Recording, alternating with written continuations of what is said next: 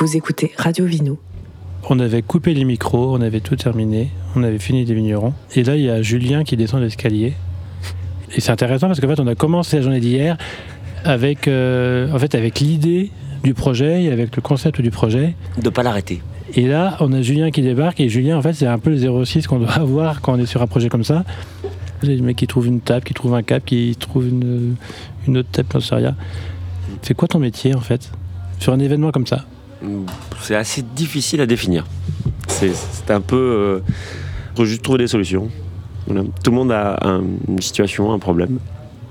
Il faut juste arriver à proposer la meilleure, la meilleure réponse. Alors, comment ça se passe dans la tête euh, Ça- d'un Julien de Lausanne Euh, bah, Pendant l'événement, en fait, globalement, si tout va bien, on n'a rien à faire. C'est un peu l'idée. L'objectif, c'est d'avoir rien à faire.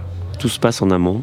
Euh, quand on prépare, euh, on essaie de se mettre à la place du public, à la place des gens qu'on accueille, à la place euh, des, d'autres organisateurs.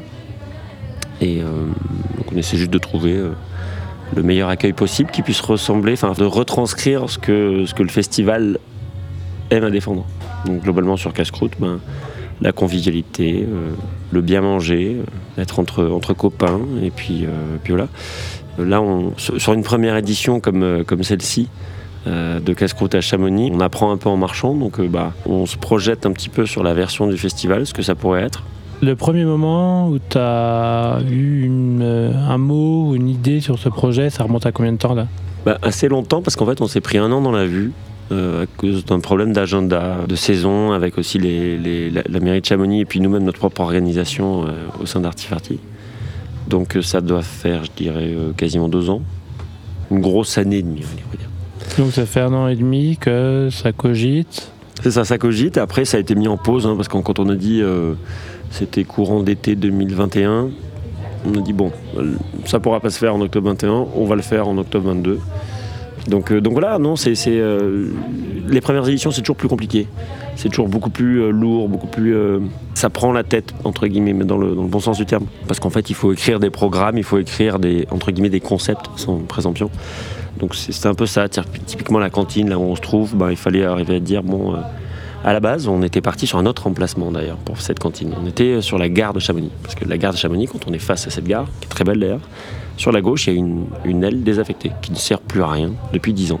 Bon, bah, nous on aime bien parce qu'en plus elle est une très belle, Une très belle structure. On s'est dit bon, ça, ça pourrait être marrant de faire un petit, un petit truc là sur cette place qui est assez centrale mine de rien. Et donc on a commencé à bosser sur ça. Puis bon, évidemment ça ne l'a pas fait, hein, comme toujours, comme les, premiers, comme les premières versions des, des scénarios, on va dire. Il faut toujours, modifier les choses. Et donc euh, on, a, on a pu trouver le même C2 grâce, euh, grâce aux, aux élus de, de Chamonix avec qui on, on a travaillé sur la création du festival. Et, euh, et donc voilà, donc il a fallu réadapter entre guillemets le concept qu'on voulait sur cette cantine. Et donc, ben voilà, ça, ça, voilà, il faut trouver un container. Ok, on va faire un restaurant, puis on va faire un bar aussi. Alors du coup, ah tiens, on a un copain, Julien Mignot, il a fait un super bouquin pendant le Covid euh, avec des chefs et leurs couteaux. Ah ouais, ça pourrait être cool ça à casse-croûte. Alors tiens, on va faire une expo. Alors oui, alors l'expo, on l'a fait comment? Et puis attends, ouais, c'est bien d'avoir des producteurs aussi. Alors oui, attends. En fait, on, voilà, on essaie de dessiner une map un peu comme ça. Et puis après, il faut essayer de rendre cohérent le truc.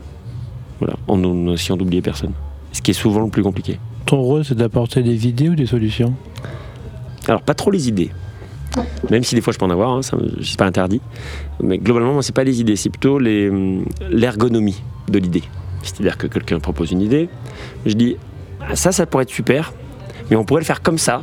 Ça permettrait de faire ça aussi, et puis ça aussi, et puis ça aussi. Et puis par rapport à toi, ton idée, et puis l'idée A, l'idée de B, l'idée de C, etc. Tout ça, ça pourrait être pas mal si on faisait comme ça. Pour que ce soit le moins difficile à organiser, d'une part, et que ça puisse cocher plus de cases. Quoi. On est en 2032. Mhm. On fait les 10 ans. On fait les 10 ans du festival. Il se passe quoi en 2032 dans ce festival? Parce qu'il n'y a plus de neige, il n'y a plus de vignerons. Alors, qu'est-ce que ça peut être les 10 ans de casse-croûte Euh, bah, Un gros bordel, avec euh, plein de copains, plein de sourires, euh, plein de bons repas, des trucs un peu farfelus. On réfléchissait à, à se dire déjà, là, avec Vincent Carry, directeur d'Artifarty, qui est à la genèse de, de- de- de ce projet-là aussi, on se demandait, tiens, qu'est-ce que ça pourrait être la deuxième édition Euh, On n'était même pas à la moitié de la première quand on pense déjà à la deuxième. On se dit, bon voilà, on pourrait faire un peu plus ça, un peu moins ça. Bon, voilà, C'est assez marrant. Donc bah, la deuxième, j'ai aucune idée là maintenant.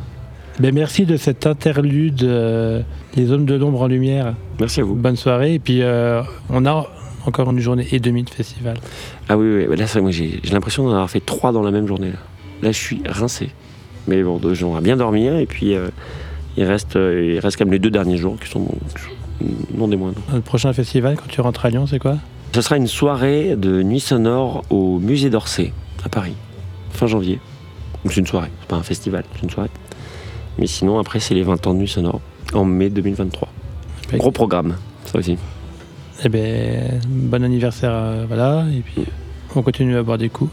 Ouais, avec grand plaisir. Merci Julia. Merci à vous.